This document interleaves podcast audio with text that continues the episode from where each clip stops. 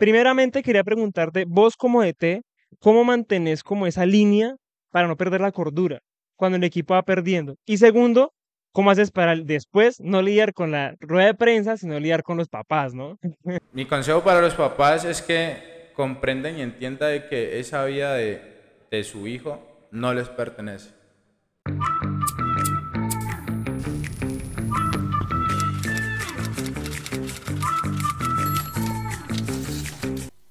Sí, señores, un día más, un episodio más en esta su casa, en este su podcast, en este su espacio libre de humo, claro que sí. Dani, hoy tenemos en nuestra casa al profesor Julio Paella, un aplauso, claro. Acá, acá le metemos un sonidito de fondo de... Claro, los aplausos, ¿no? Profe, ¿cómo ha estado? ¿Cómo Mucho estás, gusto. Pipe? Bien. ¿Cómo ¿Cómo vamos, papá? profe? Bien, ¿Cómo se siente? ¿Nervioso, bien. tranquilito? Totalmente tranquilo, vamos a, a vivir esta experiencia a tope y vamos a, a conocernos y aprender muchísimo el día de hoy. Claro, esa es la idea. Profe, bueno, introduciéndole un poquito a usted, me venía comentando que es entrenador, ¿no? Es entrenador de muchachos, tanto niños como jóvenes, ya más o menos en este rubro unos 8 o 10 años. ¿Cómo ha sido la experiencia a lo largo de los años eh, entrenar niños? O sea, ¿por qué nace la pasión de entrenar personas, de entrenar niños en este caso? No, nada, Pipe, yo creo que, que es como de vocación, de amor. eh, la gente me dice que, que por si tengo mucha paciencia para trabajar ¿Sí? eh, cerca de 80 niños. 80 niños. Entonces, eh, dedicación, amor, eh, muestra de, de gratitud, lo que me ha podido brindar la vida a mí. Y ahorita pues estamos ayudando a que estos muchachos eh, estén por un, un muy buen camino.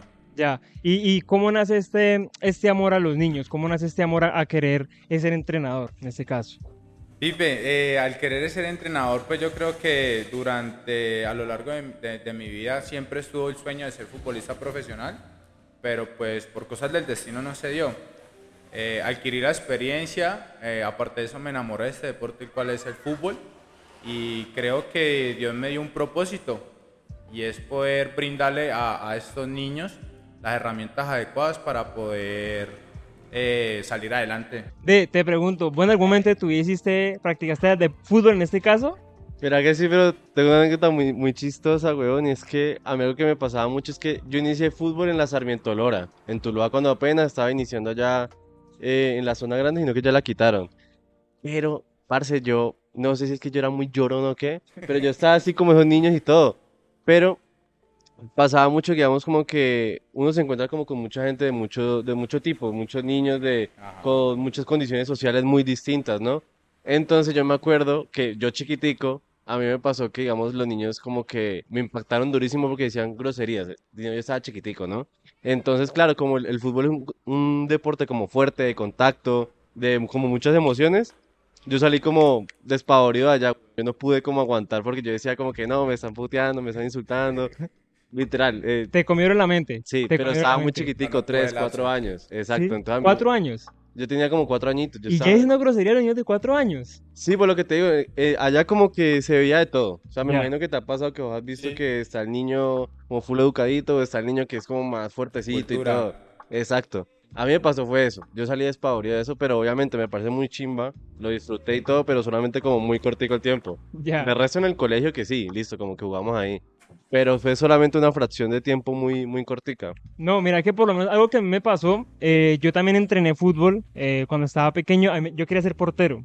En el caso, casi siempre los niños como que quieren ser el delantero, ¿no? El de los goles. Yo, quería- yo también quería ser portero, güey. ¿Verdad? No, a mí, a mí siempre me encantó fue la portería. ¿Verdad, profe? En, en lo que nos contabas, ¿usted en qué posición le, hubiese- le hubiese gustado jugar?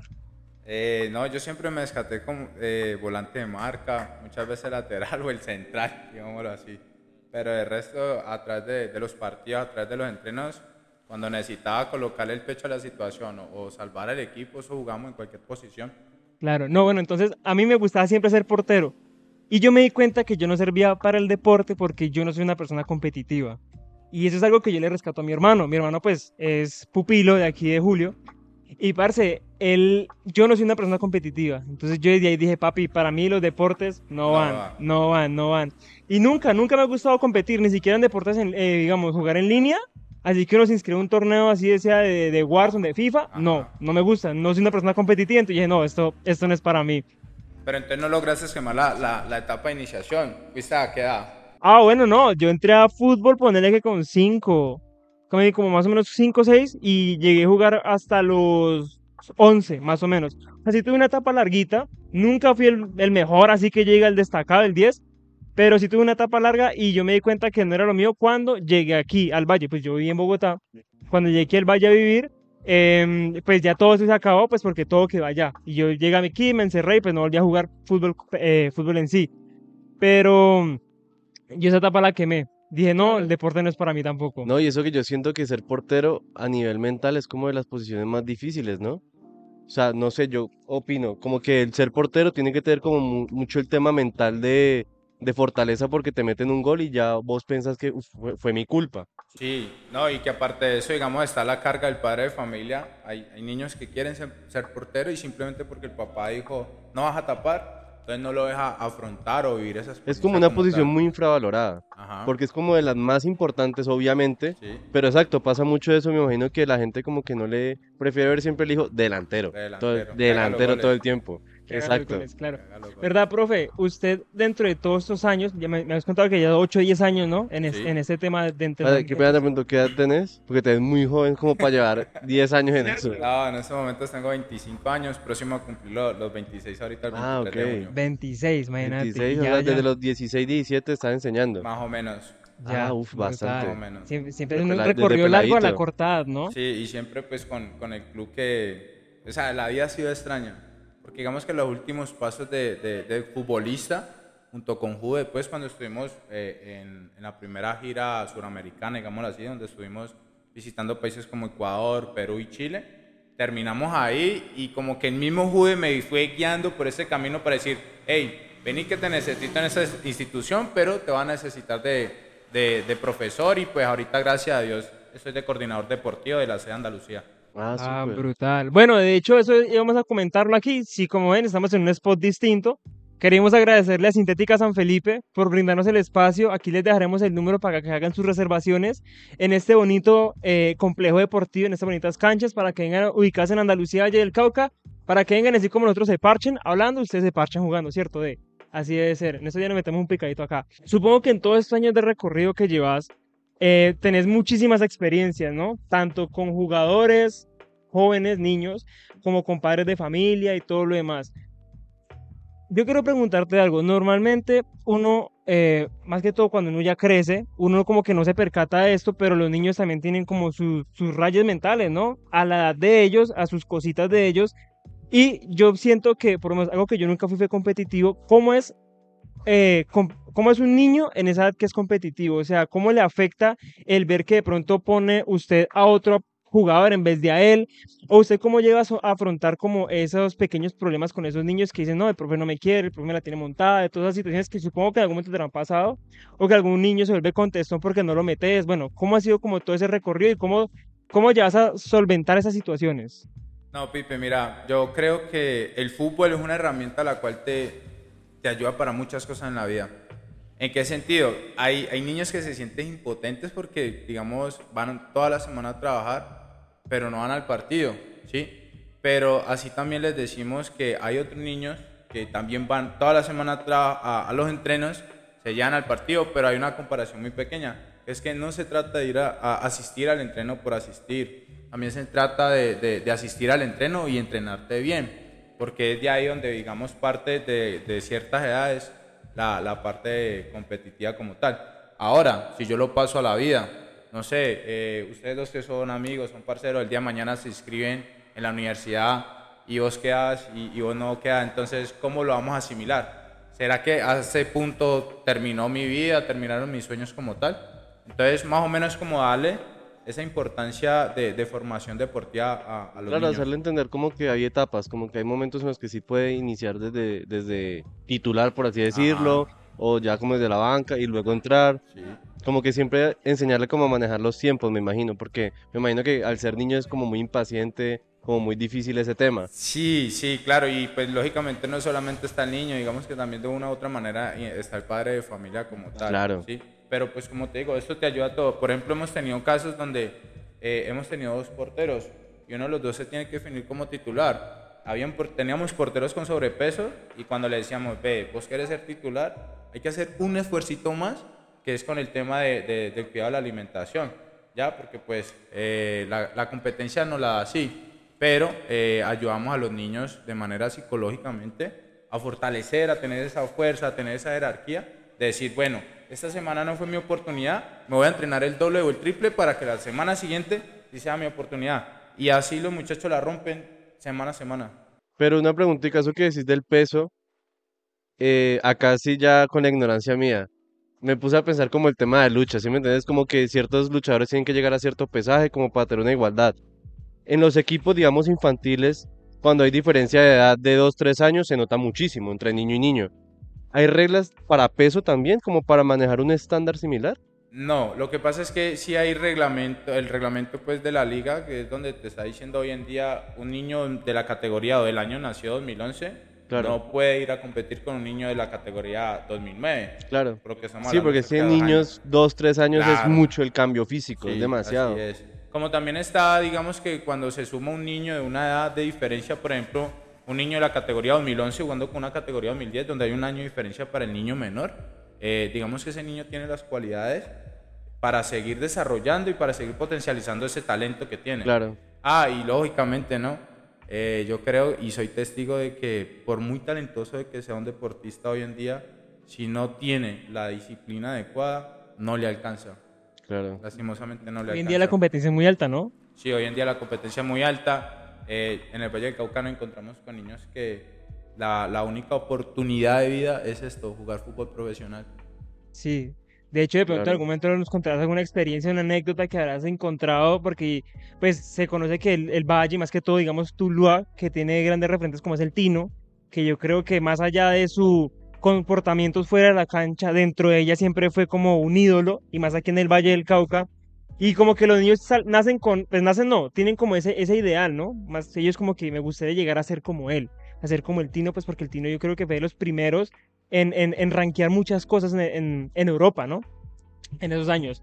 Profe, eh, cuando, bueno, ahorita que estás en otra etapa distinta de, de- del club en el que estás trabajando, cuando trabajabas como eh, entrenador, yo siento que algo más allá también muy fuerte, aparte de manejar los niños, era manejar los papás, ¿no? Manejar el tema papás, yo creo que es complicado, además cuando son edades tan cortas, 6, 7, 8 años.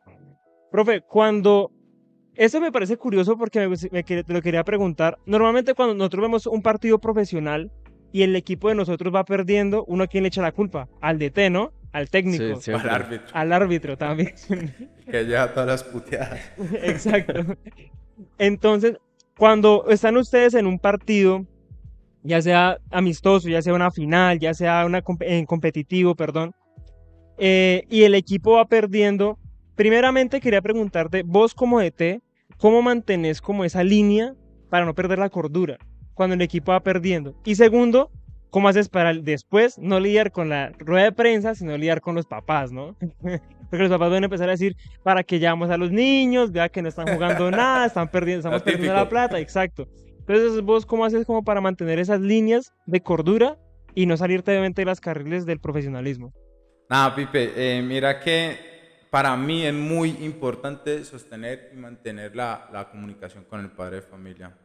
No sé, reunirnos, nosotros de por sí nos reunimos dos, dos veces, eh, perdón, una vez cada dos semanas, damos el informe de cómo estamos yendo en los partidos, eh, cómo va el progreso de, de- de los niños. Eh, para mí eso es importante. Y lógicamente darles a entender de que eh, antes de ir a formar un, un futbolista como tal, el objetivo de nosotros como formadores es formar una persona de bien. Porque digamos que muchas veces llegan padres de familia a decir, voy a meter a mi niño a este club con la idea de que no, él va a jugar fútbol profesional y así entonces voy a autosustentar mi vida. ¿sí? Y ya con el tema de los partidos, Pipe, eh, es como todo. Eh, yo creo que eso lo llevo en el ADN. ¿Por Con la qué? misma paciencia que dices que tenés. Sí, ¿por qué? Porque digamos hay, hay, hay profesoras y entrenadores que se salen de casilla y entonces eh, quieren tanto la perfección que es, no les da igual pegarle un grito a un niño, ¿sí? Donde Claro. tenemos un niño hoy en día Lo que me pasó a mí. con el nerviosismo, eh, la presión de los papás, eh, jugando a las 12 del mediodía, ¿sí? estar corriendo, o sea, son muchas cosas, muchos factores los cuales manejan los niños mentalmente. Y llegar un profe y ¡pum! créeme que lo ahí. bloquea mentalmente. Claro, La Mourinho ahí, herramienta más clara es nada, llamarlo, eh, hacerle, no hacerle sentir el error como tal, sino motivarlo, motivarlo constantemente para que así pueda subir su rendimiento y sobre todo pueda tener esa autoconfianza que, que para mí es muy importante. ¿no? Cla- Claro, el autoestima es muy complicado conseguirlo, ¿no? Y Claro, más ¿no? cuando se Y- compite en el y fútbol. ver, y ver ese deporte, lo que usted dice, como a- al dárselo al papá, como que más que el niño va a estar corriendo y haciendo ejercicio, como que va que le va a inculcar como un tipo de disciplina, como de respeto por el otro, como todo ese tema. El Claro, tema de la competitividad también se le inculca mucho. claro. Sí, porque normalmente la competitividad es cuando se ve como actos como malos entre deportista y deportista y todo eso, cuando está como esas rivalidades fuertes. Entonces, claro, es como más bien como formarlos como personas y hacerles entender eso como que tu tarea es volver un niño de 4 o 5 años y que te recuerde cuando ya esté en adolescencia, en adultez, como que el profe tal me enseñó a hacer esto y esto y esto, disciplinado por esto y esto y esto. Y me claro, y eso es lo más lindo de, de- de este mundo. Claro. O sea, lastimosamente acá en Colombia el sistema nos obliga a tener un, un pago de mensualidades, sí, donde no vamos a tener un, un ingreso, 2, 3 millones de pesos, hablando de fútbol de iniciación, ¿no? Pero cuando vos vas en la calle o vas a una cancha de fútbol y te encontrás un deportista que estuvo con dos años o está en ese momento en otro club, te da un abrazo y, uy, profe, yo me acuerdo de tal parte en la que eh, pudimos jugar, en lo que me ayudó. Eh, en- hay momentos, hay casos, perdón, de que en el club hay niños que, no sé, van perdiendo unas materias. El padre de familia acude a nosotros eh, y hay un feeling diferente entre los jugadores por este mismo medio que es el fútbol. Claro. Muchas veces la confianza como que entre papá, padres e hijos no es igual entre el profe de fútbol e hijos. Claro, te comienzan a ver como más de pronto como un hermano mayor o un amigo. Un referente más. Entonces, Claro. yo he tenido casos en los cuales yo personalmente voy a la casa de los deportistas, revisamos los cuadernos, si hay que hacer talleres, hacemos talleres, si hay que hacer recuperación, hacemos recuperaciones, porque yo creo que esta, esta es la manera de poder salir, la manera de, de brindarle herramientas a estos muchachos. Y como todo, yo creo que en cualquier momento de nuestra vida nosotros cometimos algún error, pero siempre va a estar la persona atrás que va a estar juzgándote constantemente por ese error. Y es muy normal, somos seres humanos, o sea, en la perfección de nosotros no Claro. está. Y es como eso. Muy bueno, muy interesante porque uno nunca lo ve desde, desde esa perspectiva, ¿no? Porque por lo menos, supongo que te han tocado casos de niños que, digamos, más que problemas em, escolares, que también suelen tener, suelen tener problemas en la casa, Sí, problemas de claro. alimentación, y pues es- más que estamos en un, en un sitio donde eh, pues las situaciones económicas no son las mejores en muchos, en muchos lugares, ¿no? Que es, es un lugar muy variable de, de, de, de estratos. Claro, lo ¿cierto? que mencionaba que me imagino que te habrás encontrado con el niño, pues diciéndolo coloquialmente como más pupi, hasta la persona más humilde y intentar cuadrar que el equipo coordine, tenga la química entre ese tipo de, de distinciones sociales o brechas sociales tan grandes, tiene que ser complejo. Y, no, más, y también más que todo para que no se sienta, ¿no? Para que, Exacto. digamos, el niño que viene de unos recursos más distintos no se sienta mal por venir con otro que, que viene de, de un estratus más alto, ¿no? Claro, Entonces yo creo que el profe entra como en ese, en ese ámbito de, de, de mostrar más la calidad de persona más que lo material. Que yo siento que en algún momento, no sé si habrá pasado, algún niño le, le insulte al otro, decirle, ah, es que usted es un pobretón. No sé si habrá pasado, o suele, puede, puede pasar, ¿no? Uno nunca sabe. Pero es, es como ese, esa calidad humana, ¿no? Esa es la idea, la idea principal de todo, más de, de ser deportistas, ser humanos. Profe, eh, lo que tenía comentando ahorita muy por encima, no sé eh, si llegaste a ver el caso que pasó con Vinicius hace muy poquito, El tema del racismo. el tema del racismo que se dio en Europa. No sé, eh, bueno, yo creo que cuando un niño, que uno dice que es un niño, ¿no? Pero sigue siendo una persona, cuando entra en su furor, entra en su emoción, que va perdiendo o que, o que está enganchado con otro de- del otro Sí. equipo, o que de pronto uno escucha a los papás murmurando, ah, es que ese, cierto, de, a- de forma despectiva de pronto al, al niño del otro equipo. ¿Cómo suelen lidiar con esos temas eh, de, de- desde edades tan, tan tempranas? No, Pipe, la verdad. Bueno, perdón, profe, antes de, eh, ¿a usted qué le pareció como todo el tema que pasó con, con Vinicius? Hoy en día en esta generación, eh, bueno, digamos que el tema del racismo viene desde muchísimo tiempo atrás, ¿no? Generaciones atrás, eh, la humanidad misma ha peleado por tener o conseguir una igualdad, ¿sí? Y es un poco, no sé, duele que en este momento, en esta generación, como en que este todavía siglo, siga. todavía siga, pero no, o sea, no entiendo el por qué. Ahora, puede ser que de pronto sea todo por la parte competitiva. Si nos imaginamos a Vinicio en el estadio, creo que fue eso pasó en el, en En el, el, con Valencia, Valencia. En el Valencia, sí. Valencia. Todo el mundo coreándole mono, diciéndole negro. Mentalmente, si no estás fuerte, te va a derrumbar. Ahora te tienen que Y- pegar durísimo eso. Y aparte de eso, pues muy bien, yo creo que lo que están haciendo las leyes. No, y también un poco, siento que en parte juega un poco el tema de que el jugador latino tiene la sangre muy caliente todo el tiempo. Sí. Sí, porque uno ve como el jugador europeo nórdico Más por allá tranquilo. como que es muy tranquilo. Un Kevin De Bruyne, ese man es muy fresco.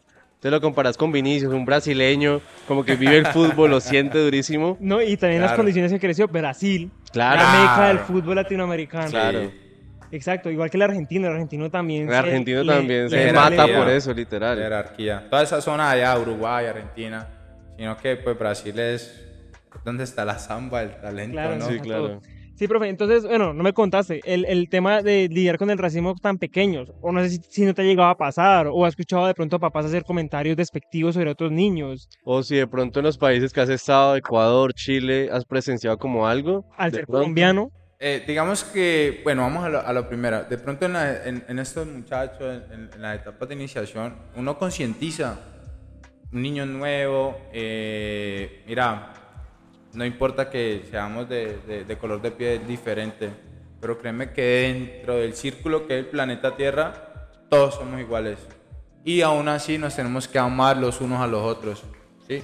Eh, ¿Cómo se realiza? Charlas, talleres, eh, mediante ejercicios en el entrenamiento, trabajo en equipo y junto con los papás, pues mm, hasta el momento no hemos tenido ningún problema. Aquí en Andalucía, gracias a Dios no hemos tenido ningún problema. Creo que son unas personas que son muy maduras en este tipo y lógicamente siem- siempre va a estar, no sea, digamos, no sea siempre con el racismo, también va a estar con el género. Hemos tenido que acá nosotros entrenamos niños y llega una niña y de pronto un niño que no conozca bien del tema o que no esté maduramente bien, eh, va a querer, no sé, hacer bullying por, por su, su cabello, por la forma de vestir, ¿sí? Pero pues eh, mediante talleres y eso uno le da, le da las herramientas adecuadas. Ah, ok. ¿Y en algún país de pronto presenciaste algo? ¿Por el tema de ser colombiano o algo? Ya ni tanto por lo de negro, porque sí lo de colombiano, porque en otros países sí pega duro como el ser El colombiano. ser colombiano en otros países pega duro. De Ajá. pronto fue, no sé, cuando estábamos ingresando en Chile, allá en Chile sí tuvimos, o sea, fue el único país donde nos revisaron absolutamente todo. Todo. Ah, claro. Todo, maletinado, afuera, sacar la ropa. Eh, cuando estábamos en Perú y en Ecuador, no, o sea, como que el paso a paso fue muy, muy tranquilo. Ya, ¿y en el ámbito deportivo, al competir allá, se sintió algo o no tanto? En el ámbito competitivo, eh, como todo, siempre se va a sentir el- el- el querer ganar. Claro. Y muchas veces el querer ganar te va a llevar a hacer cosas inadecuadas. Ujú. ¿sí? Pero la presión para un deportista de que sea de los 14 en adelante, como la bala la liga, eh, siempre va a estar, siempre va a estar la presión. Ah, que hay que ser fuertes para eso, hay que ser muchísimo, muchísimo fuerte. Porque como te digo, el fútbol te forma. Entonces, si yo no logro ser fuerte mentalmente para un partido de fútbol competitivo, ¿será que voy a ser fuerte mentalmente para cuando el, el día que mamá y papá fallezcan? Claro. O el día que de pronto mi negocio esté en bancarrota. Entonces, como eso. es como, o sea, yo creo que, ah, bueno, profe, otra cosa que te quería preguntar antes de dar como la apreciación. Vos muchas veces, ¿qué pensás sobre que un niño les, le fue mal en el colegio? O Ajá. sobre que un niño tuvo cierto problema en la escuela que lo suspendieron o se pegó con otro. Y uno de los castigos sea que el papá o la mamá le diga, ya no puedes ir a entrenar, esta semana no vas a fútbol. El niño obviamente pues le da duro si le gusta, si, si, si es apasionado por ello, pero vos dentro de tu conocimiento y dentro de todo lo que has aplicado y, todo lo que has formado muchachos, ¿pensás que eso realmente es una verdadera forma de, de, de castigar a alguien? No, Pipe. Incluso yo también lo viví. Yo lo viví con mi mamá. Yo lo viví con mi mamá, pero pues eh, yo decía, yo pensaba, mamá, ¿pero por qué? Ujú. Tengo mis otros amigos allá entrenando del 100%. Eh, ¿Por qué me estás castigando? Claro, lo vería manera? como que no, este se va a ir a recochar, va a ir a Claro. a jugar. Claro, va a tener la libertad, Ajá. entonces no va a decir, ese es tu castigo, e hiciste eso, entonces este es el precio a pagar. No, y pues cuando pasaba eso, les cuento, eh, no sé, yo cogía sillas, cogía ladrillos y hacía estaciones coordinativas. Me metía mucho en la película, ¿no? Estamos hablando de cerca cuando tenía los 11, 12 años. Y yo me entrenaba en la casa y yo decía, no, yo no le voy a bajar. Allá tengo la, la competencia como tal y, y yo quiero ser, seguir peleando por, por mí mismo y por mi equipo. Ya con lo otro, digamos, hoy en día que se da, sí, hay padres de familia que me dicen, profe, hoy no voy a mandar a, a Julanito de tal porque eh, le fue mal en el colegio, perdió dos materias. Pero resulta que acontece que no lo mandan al entreno, pero sí le dan la libertad de, de estar en el computador, Claro. sí le dan la libertad de estar en el celular, sí le dan la libertad de estar eh, en reunión con los amigos. Pero entonces con el deporte, que para mí es la herramienta más importante de la vida, lo cortamos. Claro, sí, no tiene nada de sentido. O sea, Claro. como que te dejo el teléfono, te dejo los Ajá. videojuegos, te dejo todo, pero no vas a ir a hacer ejercicio y, y como formarte, como que. y compartir no. con más personas. O sea, hay que entender que muchas veces ese tiempo que uno, no, que uno está entrenando o está compartiendo con los amigos, pues no está en un teléfono. Ajá. Claro. Que eso era de pronto otra cosa que quería preguntarte, profe. ¿Cómo el tema de las redes sociales, cómo el tema de, de que niños a temprana... Vos, ¿verdad? ¿Vos a los cuántos, a los cuántos años tuviste teléfono, Dani? Tuve teléfono, pero teléfono como inteligente. Sí, sí, sí. O sea, porque digamos uno tenía la, el Nokia ahí panelita. El para la llamadita y panelita. listo, sale. No, o sea, teléfono inteligente yo creo que de los 12. Cuando Mira, apenas pues. salió el primer Galaxy, que era un coquito chiquitico, que con puro Fruit Ninja y todos los jueguitos, desde los 12 más o menos. Ya, te imagínate, o sea, estamos en, digamos, en una sociedad donde eh, desde los, desde una temprana, 11, 12 Hasta, años, hasta ahorita más. Hasta Uno ya ve un niño chiquitico con Claro. tremendo iPhone que no uno le cae ni en la que, mano. Exacto. desde los sí. 8 años.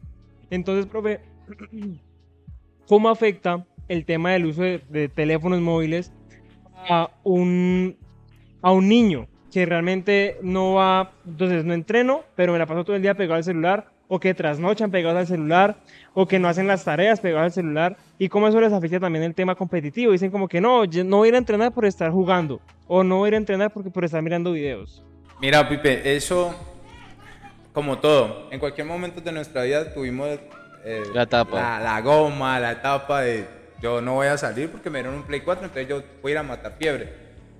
Pero la tecnología hoy en día ha avanzado muchísimo a tal punto que el niño o el ser humano que no lo logre manejar de manera adecuada, como que te roba esas horas de vida. Entonces, mm, hoy en día cuando tenemos nuestros deportistas, y lo vemos de esa manera, con teléfonos es un puente para poder estar en contacto con el mundo exterior. Y lógicamente la cabeza no va a estar enfocada en lo, en lo que realmente debe estar Claro. enfocada. Pero pues eh, yo creo que eso va también desde culturas de la casa. Y vos de pronto pensás que ahorita, a comparación de 10 años para atrás, es más fácil debutar profesionalmente gracias a las redes. Te lo pongo, por ejemplo, de, de esos niños que uno ve un ejemplo en la, en la masía del Fútbol Club Barcelona. Es que no se me da el nombre de un crespito, pero era como mono. Que Ma- pa- Maxi, creo que se pasó quiero a la un holandés, todo. quiero un holandés. Ese un niño, holandés. Sí, ese sí, sí. niño le hicieron un marketing durísimo cuando apenas estaba en cantera. Y siento que eso lo impulsó demasiado. Entonces decían que la promesa, que el nuevo Messi, que este iba a ser como el canterano estrella del Barcelona.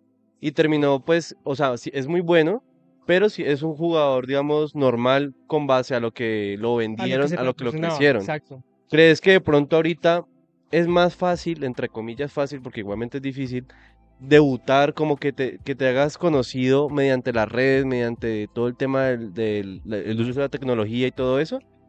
Sí, claro. Hoy en día mm, creo, no estoy seguro de eso, pero creo que ya hay aplicaciones donde haces compra y venta directamente deportistas con solamente subir un video. ¿Ah, sí? Con solamente No, transmitir, transmitir un partido en vivo, ya estás directamente junto a otro al otro lado del mundo diciendo, vení, quiero este jugador para mí. No jodas. Si no estoy mal y si no me equivoco, creo que esa, esa, ese sistema, esa red social, no sé, esa plataforma, la maneja muchas veces el Cortuluá, con el tema de, de- de Estados Unidos y eso. Claro, no, y tiene que existir, ya con todo lo que hay, me imagino que sí debe haber como alguna plataforma para que la gente suba sus jugadas, sus partidos, todo eso como para que se hagan conocer. Sí, claro, y dentro del proyecto JUVE, eh, uno de los objetivos en un par de años es tener esa cámara veo junto con la plataforma para poder hacer Claro. negociaciones directamente. Profe, entonces, lo que, como replanteando la pregunta que hacía Dani, ¿vos crees que hoy en día, obviamente, yo creo que a medida que van avanzando como las posibilidades, también van avanzando las competencias, ¿no?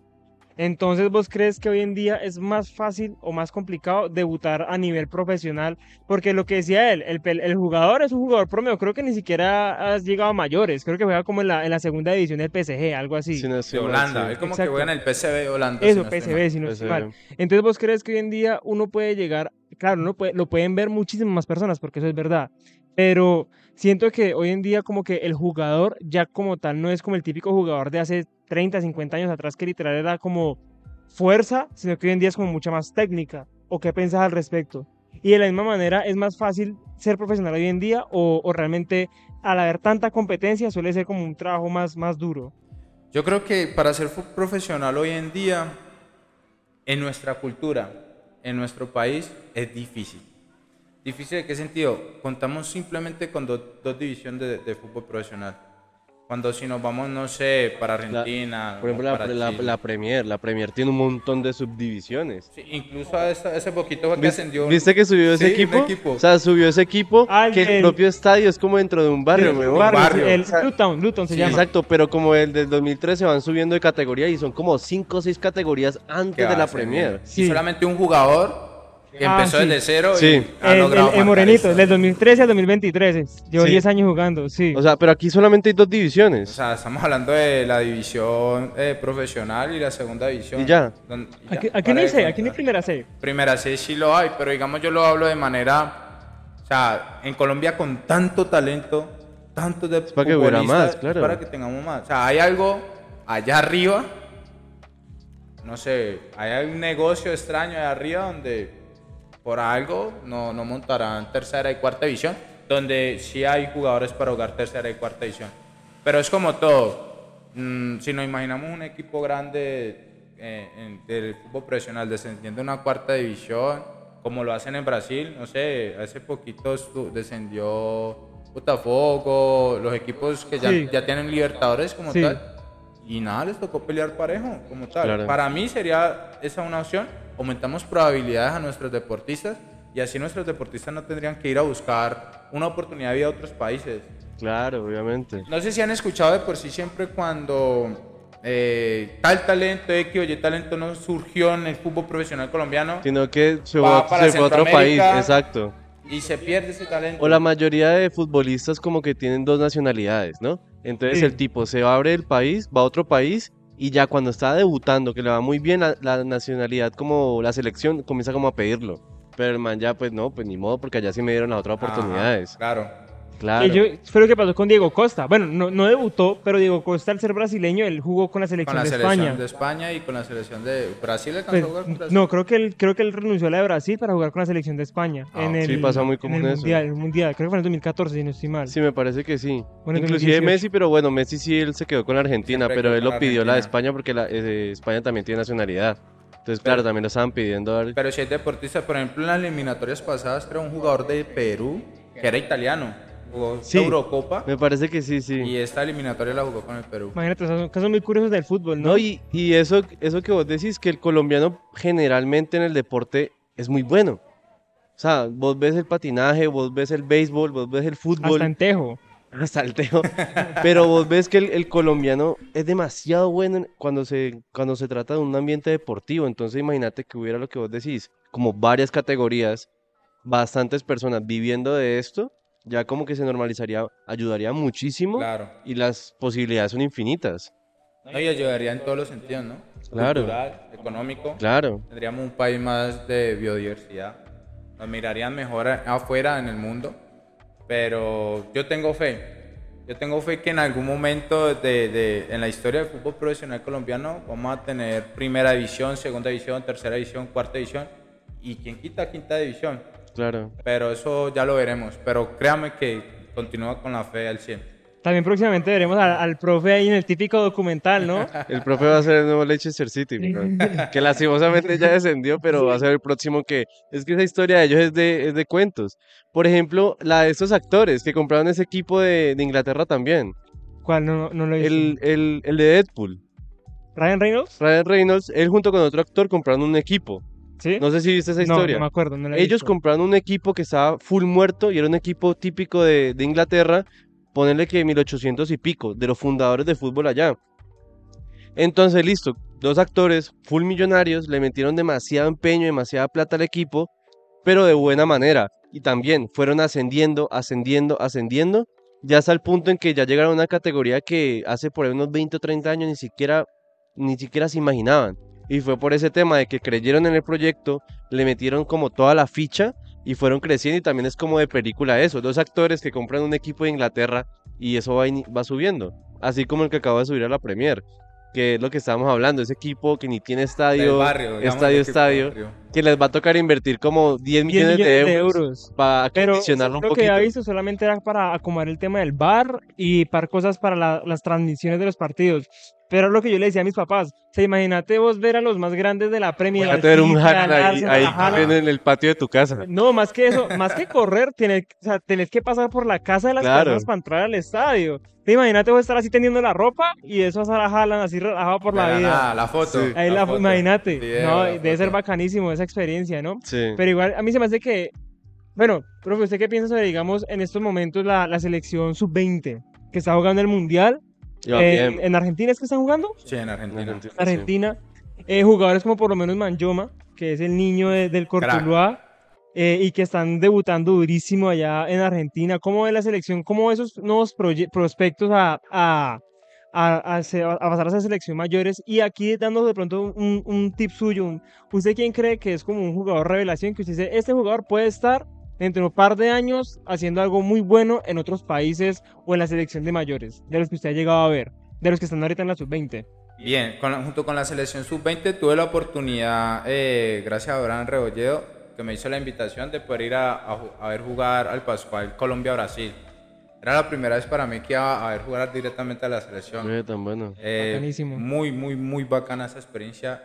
Creo que ese día lo más impresionante fue este Gustavo Puerta, que es un crack total. que creo que le hizo gol de media distancia a la selección de Brasil.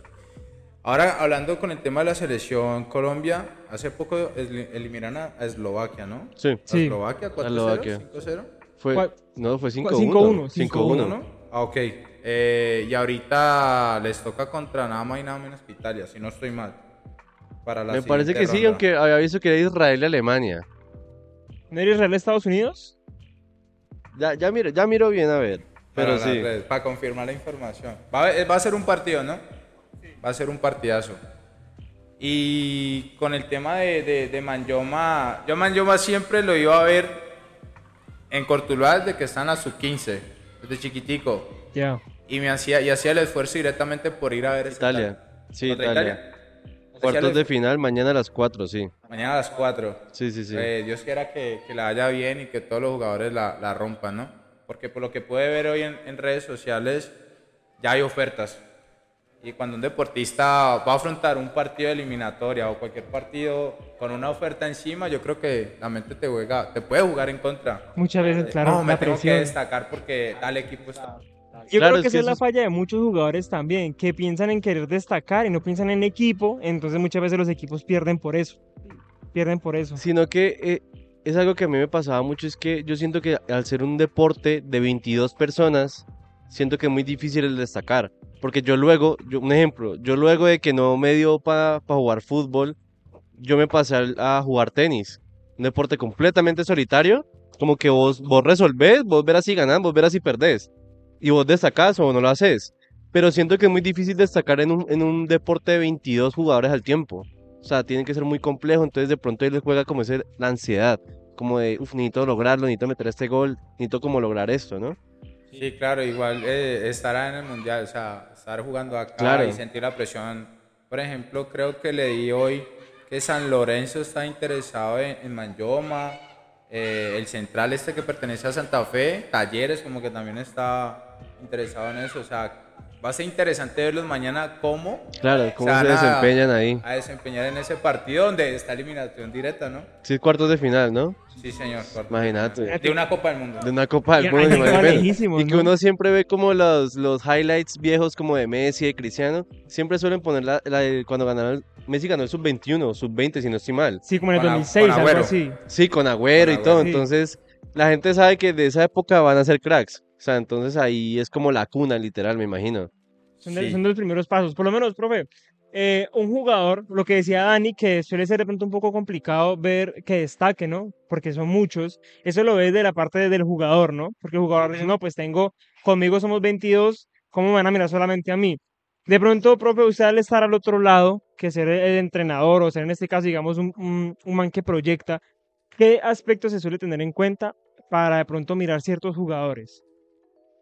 Sobre, pensando como empresario, Sí, digamos, usted es un empresario o va a contratar a X jugadores, ¿qué aspectos suele tener en cuenta para ver, para tener, para tener y para contratar a esos jugadores, a esas personas? Bien, yo creo que cada equipo de fútbol profesional maneja sus ítems, ¿sí? Eh, maneja qué tipo de, de deportista o de jugador necesita su club de acuerdo al ADN de ese mismo club. Si no, vamos a un ejemplo no tan, tan lejano, el caso de- del mismo partido de la Selección Colombia que les comenté, eh, Puerta, yo creo que Puerta se vendió al Bayer Leverkusen con ese partidazo que se jugó, con ese golazo que se jugó, hizo directamente el puente. Entonces, eh, es como estar fino ese día, eh, mirar si cumple las- los estándares que nos los, los- el club, pensándolo pues como empresario. Y más con una grado de dificultad que es donde vas a estar cuartos de final en una Copa del Mundo en Argentina contra Italia, que es un grande a nivel mundial. O sea, es una linda prueba para mirar si este futbolista nos sirve o no nos sirve para nosotros. ¿Vos qué consejo les darías a los papás que, digamos, suelen castigar a los hijos para que no entrenen? Eh, que les quitan el deporte como método de, de- de castigo, ¿no? Como, como método de, de mano dura. Y también que de pronto, ¿qué mensaje les mandarías a los niños que, que están jugando, que de pronto sienten como la competitividad tan fuerte, que de pronto quieren ser jugadores profesionales, pero sienten la presión tan alta de decir, pucha, esto sí será para mí, hay muchos que juegan conmigo, bueno, todas esas cositas. ¿Usted qué consejo le daría a esos niños y qué recomendación le daría a los papás? Como para que quiten esa mentalidad de decir, si vas perdiendo, no jugas fútbol. Mi consejo para los papás es que comprendan y entiendan que esa vida de, de su hijo no les pertenece. Que les permitan vivir su propia vida. ¿Sí? Y el consejo para los niños como tal es disfrutar del proceso, eh, tener amor por lo que hace. Si por X o Y motivo no sirvió en este mundo del fútbol, hay algo en la vida para lo que en realidad vas a servir. Y ese algo hay que Y hacer- que, y que esto que le enseñaste le va a servir en un futuro. Claro, hoy en día de pronto podemos, no podemos tener los futbolistas a nivel profesional, pero podemos tener un empresario, podemos tener un profesor. Sí, Claro. eh, entonces es como eso. Ese jugador no es lo único, pues. No, o sea, la idea es brindarles plan A, plan B, plan C para, para, para nuestros deportistas y sí, o sea, luchar por los sueños, luchar por los sueños. Por ejemplo, pues aquí ya como para contarles una anécdota, nosotros hicimos un proceso deportivo donde pudimos estar al lado de Carlos Puyol, defensor, campeón del Claro, mundo, Leyenda del Barcelona. leyenda, y que fue en tu ciudad, ¿no? En Bogotá. Sí. Me parece un- una ciudad muy, muy bonita, con mucho frío, por cierto. pero fue una experiencia muy bonita estar en, en rueda de prensa con él, con Claro. el, el Linda Caicedo, con Roldán, que es un árbitro para que en la televisión te- se ve pequeña, pero en el mundo real es como dos metros, e impone esa mirada. Está en el estadio de techo, es un muy buen estadio. O sea, la- las cosas haciéndolas bien, disfrutando el proceso, trabajando por ello, se pueden lograr. Ya. Entonces, sería como mi consejo para los niños y, y los padres de familia. No, muy bueno, muy bueno. Dani, ¿tiene alguna preguntita más aquí para el profe? Quería hacerle unas preguntitas ya sobre él como con base a fútbol, como de qué equipo es el profe. Ah, bueno, sí, profe. ¿De qué como, equipo, de qué equipo quiero es? que, que nos diera ahí como el, el facto de quién cree que vaya a ganar la Champions, qué- de qué equipo sos, cositas así. No, nada. Eh, ¿De qué equipo soy? De equipo nacional y de pronto Vamos que apoye Sí. internacionalmente. Equipo nacional, no. Yo creo que el mejor equipo de Colombia para mí es América de Cali. Ya. Directamente América de Cali. Eh, Mucho hater por ahí, mucho hater. Sí, sí, sí, hay muchos por ahí en esos momentos que no están jugando ronda de clasificación directa. ¿no? Eh, en Argentina me encanta River, River. me encanta River. Eh, vamos a, si yo les puedo nombrar país por país, vamos a, Barce- a España, Barcelona, vamos a Italia, Milán y sobre todo vamos a, a Inglaterra, y a Manchester City, que para mí Pep Guardiola es si ahí, crack de crack. si ahí, tenés, si ahí nombras el de Italia y el de, y el de Inglaterra, ¿por quién estás en la Champions? City. ¿City? City. ¿Toda la vida? Pero lo decís más por pasión o por, por objetivo. De, de manera objetiva, porque obviamente pues la gente lo ve de forma objetiva y como ha jugado el City, una cosa a la otra, dicen que es el más proyectado a ganar la final. Pero de corazón también decís City. Claro, es que está el tema de que el City en parte es muy buen equipo, pero ha sido mucho a raíz de mucho presupuesto, ¿no? Sí. Y está el de Italia, que es histórico, que otra vez volvió a estar ahí. Vuelve a subir. Entonces ahí vos tenés el corazón dividido o qué pensás? No, yo siempre voy por el City. Mejor dicho, donde esté Pep Guardiola, Ya, no, es que Pep, que es un monstruo, claro. para mí el mejor del mundo, el mejor de la historia, la, la va a romper y esperemos Dios que este, este año le, Digamos le dé la aquí, Champions. aquí yo me imagino la respuesta porque cuando empezó la entrevista el profe de una habló de disciplina. Cristiano o Messi. Messi. Ay, sí. Messi. Ve, Messi. yo, yo pensaba preguntarle esto desde hace rato y no, me va a decir Cristiano por la disciplina. No, yo estoy con Messi. Ya, no, 100%. Ah, listo. Y ahora, y usted, les voy a devolver la pregunta. ¿Vinicio o Haaland? Yo me voy con Vini. No, yo me voy con Haaland. No, yo sí me voy con el viejo. Vini. A mí me gusta mucho el, el fútbol de Vini. Y me, o sea, van a decir que de pronto él es muy provocativo, pero siento que es la esencia también del fútbol de lo que él hace. Ah, no, La claro. forma de ser de él. Y Haaland, pues, es una bestia de dos metros, casi que. O sea, es el tipo, lo que hace. Muchas veces uno, o sea, muchas veces uno ve jugar a, a Haaland y uno dice, carajo, este man. O sea, ¿cómo lo explico? O sea, Yo físicamente muchas veces es complicado que un jugador de esa categoría, de Sí. alto y ancho, Lo pueda hacer esas cosas. Es que se va a estar chistoso porque él empieza a correr como desde la mitad de la cancha y se ve una zancada larguísima y va llegando de una. Y mucha gente he pillado que lo critica diciendo que solamente empuja el balón, pero es que hasta para eso tenés que ser bueno. O sea, Porque es que el tipo, para ser el máximo goleador de la, de la temporada en la Premier. y la su y- y primer su temporada. Imagínate. O sea, y a nivel mental también Viene tiene que rompiendo ser. récord, ¿no? ¿Quién va a ser la próxima futura estrella que se asemeje, más no que iguale a, a Messi? Uf, la próxima estrella. Hmm, No, de nombre, sí, yo no, yo no consigo, en ese momento no, no sé. El profe, ¿cuál tira? ¿Cuál tira usted? No, no va a alejarlo, porque Haaland ya la está rompiendo. No, Haaland ya la está rompiendo.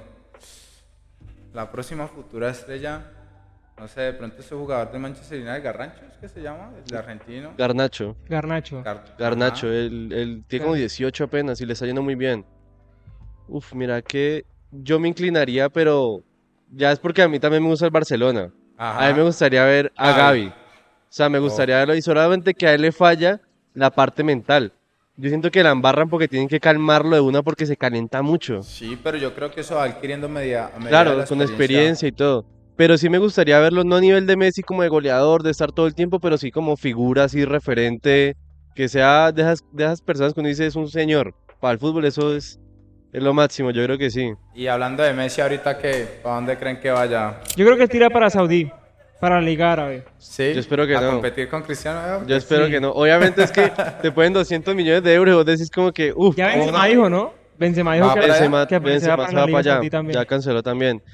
Yo esperaría que Messi volviera de pronto al Barcelona. A mí me encantaría verlo volver. Solamente que es como muy difícil, pero sería bueno como que su retiro fuera ahí. O de pronto en Argentina, que ya sería muy extraño. Pero siento que Messi no está para el fútbol. ¿Cuál fútbol argentino? No, yo creo que la cultura. O sea, vivir, pensando en Messi, ¿no? Vivir con la familia tranquilamente en España. A venirse para acá, para Argentina, Claro. donde no vas a tener privacidad absolutamente nada. Pero me parece muy chévere lo que hizo Suárez.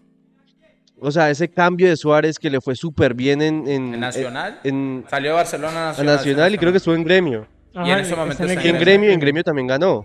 Entonces me parece Sí. muy, muy chévere como el, el- el- el tema de que él ha experimentado tantas ligas y que lo dieron como por muerto cuando ya se abrió el Barcelona y la siguió rompiendo ya en la, nivel Latinoamérica. Ajá. Entonces me parece muy chévere eso como de, de mante- así, se, así sea uno un jugador como europeo, volver a su lugar y tener todavía como esa, como ese, mm, no sé cómo decirlo, bueno, como ese sazón para meterle a eso, pues. Ajá. Pipe, y la última. Te voy a hacer un ejercicio donde vos mismo me vas a armar un deportista con diferentes partes de otros deportistas. Ok, ¿Sí? ¿Listo, Ok. Pipe? Va. Ok. Pierna derecha de, Cristiano. pierna izquierda. Pierna izquierda, ponemos a. ¿Quién? Sí. No, no, ¿No? o sea, ¿No sos hincha sí- de Messi? No, o sea, a ver. ¡Oh! Ve, a ver, Campeón podemos, del mundo, ¿no? podemos- es que, obviamente, si uno tira pierna derecha Cristiano, todo el mundo va a tirar pierna izquierda de Messi. Ok. Entonces vamos a otro zurdo, no sé. A ver, James Rodríguez. James. Sí. James, a ver, James en definición, en su momento 2015, fue duro. Ya. Pierna izquierda James. Te la voy a colocar difícil. La izquierda de James, la izquierda de Juan Fernando Quintero, la izquierda de Anthony, el jugador de Manchester United. Es que Juanfer, Hay muchos zurdos, ¿no? sí, no, es, es que Juanfer, Juanfer no es, un, no es un culo en el Junior, pero es que el, el equipo no está para él. Juanfer en el River, Sí, no. Dios. Claro. Es, ido- es Dios. Es ídolo, es ídolo en el, en el, en el, en el River. Yo me quedo, no, yo me quedo con la de James. Izquierda La James. James. Izquierda James. Ya, la velocidad de Haaland, Alan sí. y la fuerza de De Falcao. Falcao. Falcao en su momento, 2014, duro para que lo tumbaran. Era una mole. O sea, Falcao no pudo ir al mundial porque le tiraron a la rodilla. Y eso es más que obvio.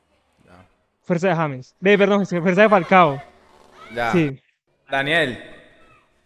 ¿La misma? o- No, otra. Dame los 11 ideales que sí o sí tienen que jugar en tu equipo. 11 ideales. 11 ¿Pueden ser ideales. históricos también? Los que quiera. Ya. Te pregunto, ¿listo? Entonces arrancamos con portero. Portero, yo tiro casillas. ¿Casillas? Casillas. Bien. Tiro Central cas- derecho. Central derecho. Hay que pensar bien, ¿no? Sí, hay que pensarlo bien ahí.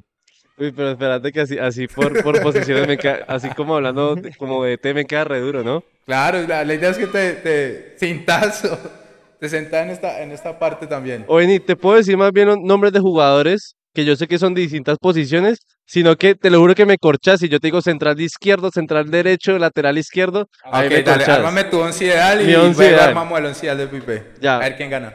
De- Y lo colocamos en, en, en votaciones, ¿no? Sí, en votación lo ponemos. Listo, yo quisiera que mi equipo tuviera a Pirlo, que tuviera a Ronaldo, que tuviera a Casillas, que de defensa que tuviera a Puyol, em, Perdón, Ronaldo. Nazario, el gordo. ¿El, original o el la original, copia? el original. Nazario. Ronaldo. Es que la copia. Eh, Ronaldinho, Ajá. toda la vida. Pondría a Messi, obviamente. Uy, es un equipo latinoamericano, ¿no? Pondría Messi ahí. De defensa es que se me está, se me está escapando. Canavaro lo pondría. Fabio. Fabio Canavaro. Pondría uno que me gustaba mucho era el Niño Torres. Sino que no me acuerdo de qué posición jugaba. El delantero. Delantero también no estoy metiendo mucho Él delantero. fue a la Play, a la Play 2010, 2011. Sí. ¿Sí? También. Puros jugadores. No, que estaba armando la, los 11 Sí. inicialistas del, de la 2011, ¿no? El Play 2. Ah, sí. sí. ¿Qué me falta ahí? Ya. No sé, laterales. Dame un lateral derecho, un lateral izquierdo. Laterales, eh, no sé, Dani Alves, Jordi Alba, Zúñiga, Marcelo.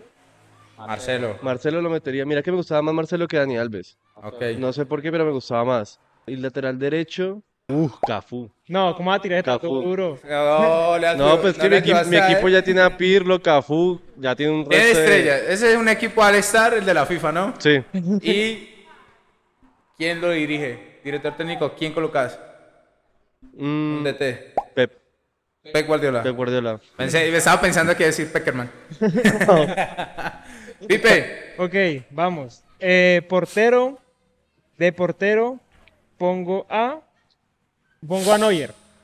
Neuer. A Neuer. El prime de Neuer, eso era tremendo. Duro. Pongo a Neuer. centrales. Pongo de centrales. Bueno, voy a ir de izquierda a derecha. Lateral izquierdo pongo a Marcelo. ¿Vos diste Marcelo? Sí. No, ya Marcelo firmó contrato de edad. Sí. Ya Marcelo firmó contrato acá. Pongo a Camavinga. Ok. Uf. A Camavinga por la izquierda. Pongo a central a Rudiger. Rudiger está durísimo en el Real. Pongo al otro lado de central. Eh, pondría Upamecano, pero no, eso, eso es entrada fácil. El del Bayern Múnich que le metieron todos los goles. Uy, no. ¿Y ¿A lateral? Eh, no, Pomecano lo va a poner. ah. no, Maldini. Maldini. Ese, ese joven. Y está, sabe de fútbol, sabe de fútbol. ponemos al lado, Volantes. al lado derecho. Ah, bueno, volantes. Me falta el otro lateral. Pongo a. A ver. Está Zúñi- rompiendo. bueno, ok, Zúñiga, Zúñiga en su, en su 2014 la, la dio. Armero solamente bailó. Zúñiga sí, sí fue más, más top. Ok. Carmelo baila. ponemos, ponemos de volantes, pongo de central a Modric. Volante central a Modric. Pongo de volante derecho a James. O James del izquierdo. James puede ser volante mixto. sí. Bueno, James lo pongo del lado derecho. Y en el lado izquierdo pongo a Cross. O Cross ya firmó allá. No, aquí Eh, no, no. no. No, allá no firmó. Modric, Cross, James. Pongo de. ¿De 10? ¿Te gusta el volante 10? No, no, no. Voy a poner de delantero derecho. Tres delanteros, ¿no? Sí, vamos Estamos con. hablando de 4-3-3. Sí, Ya. vamos con tres delanteros. Voy a poner a en la parte derecha. Qué difícil la tienes, por el amor de Dios. Voy a poner a Messi por la parte derecha. Ajá, Messi no firmó. Messi, allá. no, Messi firma acá. Sí. Ah, sí, Messi firmó. Ah, era acá. obvio. Voy a poner en la parte derecha entonces. Eh, Ronaldo. No. Pero, Ah, no, Cristiano Ah, no. no, no, el original. Fue el original. La copia. Ah, tenés a la copia. Uh, Ok, uh. ok, ponemos a Maradona de la parte derecha. Ponemos en centro a Haaland. Uf. Y ponemos en izquierda a Neymar. No, voy a poner en centro a Ronaldo, a Cristiano. A Cristiano Ronaldo en su prime. En En su el Real Madrid. En el Real, Real Madrid. Madrid, Cristiano ok. Ronaldo, Real Madrid. Y en la izquierda a Neymar Barcelona. Bien. Técnico. Ancelotti. Hincha del Real, ¿no? Sí, se nota. Se nota re duro. Real. Me voy por Hincha del Ancelotti. Me voy por Ancelotti. Sí. Ya. Profe, el suyo. Se Mi tiene que once- tirarla rápido, pues, porque la No, mi once ideal, mi once ideal, mi once ideal. Víctor Valdés. Ah, hincha del Barcelona. No me gusta Valdés. A mí nunca No me le gustó gusta cómo tapó Valdés. Su prime fue bueno. Fue bueno. No es me que, gustó. yo no sé, yo creo que tengo un feeling con el Barcelona. Este año logramos tener una, un campamento deportivo directamente con la Masía de España. Entonces como que la vida está ahí constante. Pero bueno, vamos. Entonces, eh, Víctor Valdés, centrales. Ya no pensé que iban a firmar los dos. yo ¿no? pensé que el Barcelona de pronto iba a decir Ter Stegen. Siendo que Ter Stegen es más que Es de lo Valdés. actual. No, ¿Vas a tirar histórico o...? Eh, Lo estamos haciendo global, ¿no? Ah, ok. global, sí. Porque, no, digo porque yo siento que Ter Stegen es más Para que mí- Valdés. sí, para mí Ter Stegen tapó más que Valdés. Para mí también. Pero bueno, como el 11 del profe, ya que ya tenemos la portería regalada. Siga, profe. Este. Maldini ya lo tomaron. Sí. Sí, Maldini está ahí con él. Ah, no puedo dejar a Puyol afuera. Vamos con Puyol. ¿Pero no firmaste a Puyol? No. No, ninguno lo tiene. Creo que sí. No, Fabio Canavaro fue el que le Sí, dijiste. Puyol. ¿Y Puyol también? Me parece que sí. Eh, pero se llevó a todo el mundo para allá, ¿no? Sí. Pero bueno, ah, bueno, vamos con Thiago, el de Brasil. Ok. Vamos a tirar dupla con eh, Yepes, Ok. colombiano. Yepes. Dani Alves, ninguno lo firmó. No. Me quedo con Dani Alves. Me quedo con Dani Alves. Eh, Marcelo ya lo tiene, ¿no? Yo lo tengo. Bien, mientras lo pensamos, mientras lo pensamos, mientras lo pensamos. Entonces vamos con Sergio Busquets. Uh, Casemiro. Casemiro es muy buen jugador. Y vamos con Zlatan, Mbappé. Uh. Duro. Uh, De Paul, el de Argentina. Rodríguez Paul. Rodrigo Duro. Paul. Sí, marica, le meto muchos huevos. Griezmann. Pero el prime de Griezmann, ¿cierto? En, en el. Porque ahorita Prime. está suave. Pero el, Sí, el prime sí. fue como 2017. Cuando ganó la- el mundial, 2017-2018. Sí. Sí. Cuando estaba peludo. Eh, me- y me queda, me queda un último cupo, si no estoy mal. Creo que el derecho, el izquierdo, el lateral izquierdo. El izquierdo, sí. El, el lateral. Eh, no, vámonos, hincha de River, campeón del mundo. Eh, creo que Montiel. Con Montiel. Con Montiel. Montiel, Cierra con Montiel. Ok, buenísimo. Bueno, aquí ahí dejamos entonces los, las 11 iniciales de cada uno y quién entre los tres ganaría. Vamos En a ponerlo así. votaciones, ¿no? En votación lo ponemos. Votaciones. Bueno, profe, nuevamente muchísimas gracias por estar acá en este tu casa, José en este Pipe. libre de humo. Recuerda que siempre están las puertas abiertas para ustedes. Ah, Pipe, aprovechar, aprovechar ese momento para, primero que todo, darles la- la- las gracias a ustedes. La pasé genial. No les miento, tenía un poquitico de nervios, sí, pero la, la pasé genial en, en- en- en este podcast. Eh, esperamos volverlo a hacer. Claro que sí. Claro que sí. volverlo a hacer. Y para, para también dar el agradecimiento a las canchas San Felipe, las mejores canchas sintéticas de Andalucía. Evidentemente. 100% recomendadas. Eh, y nada, dejar pues en redes sociales, me pueden seguir como Julio Padilla 97. Claro, acá abajito te ponemos ahí Ah, el usuario. Eh, el Club de Mis Amores, Jude. También nos puede... Sauli, nos vemos. También podemos seguir a Jude-Andalucía en Instagram, Jude Andalucía en Facebook, Jude Uga, Jude Natación. Mejor dicho, ya luego les enviaría todo para compartirlo. Y nada, eh, cualquier cosa, cualquier... eh, si quieren estar con nosotros, al 315-350-3215. Por ahí toda la información de, de WhatsApp. Y un aplauso para ustedes, muchachos. Dios los profe, bendiga. muchas Que gracias. Espacio Gracias. libre, libre de humo siga creciendo. Gracias. Y hay muy buen potencial acá. Gracias, profe, muchas gracias. Gracias, Bueno, profe. se despiden ahora sí. Esperamos que les haya gustado el próximo capítulo. Nos vemos. Paz.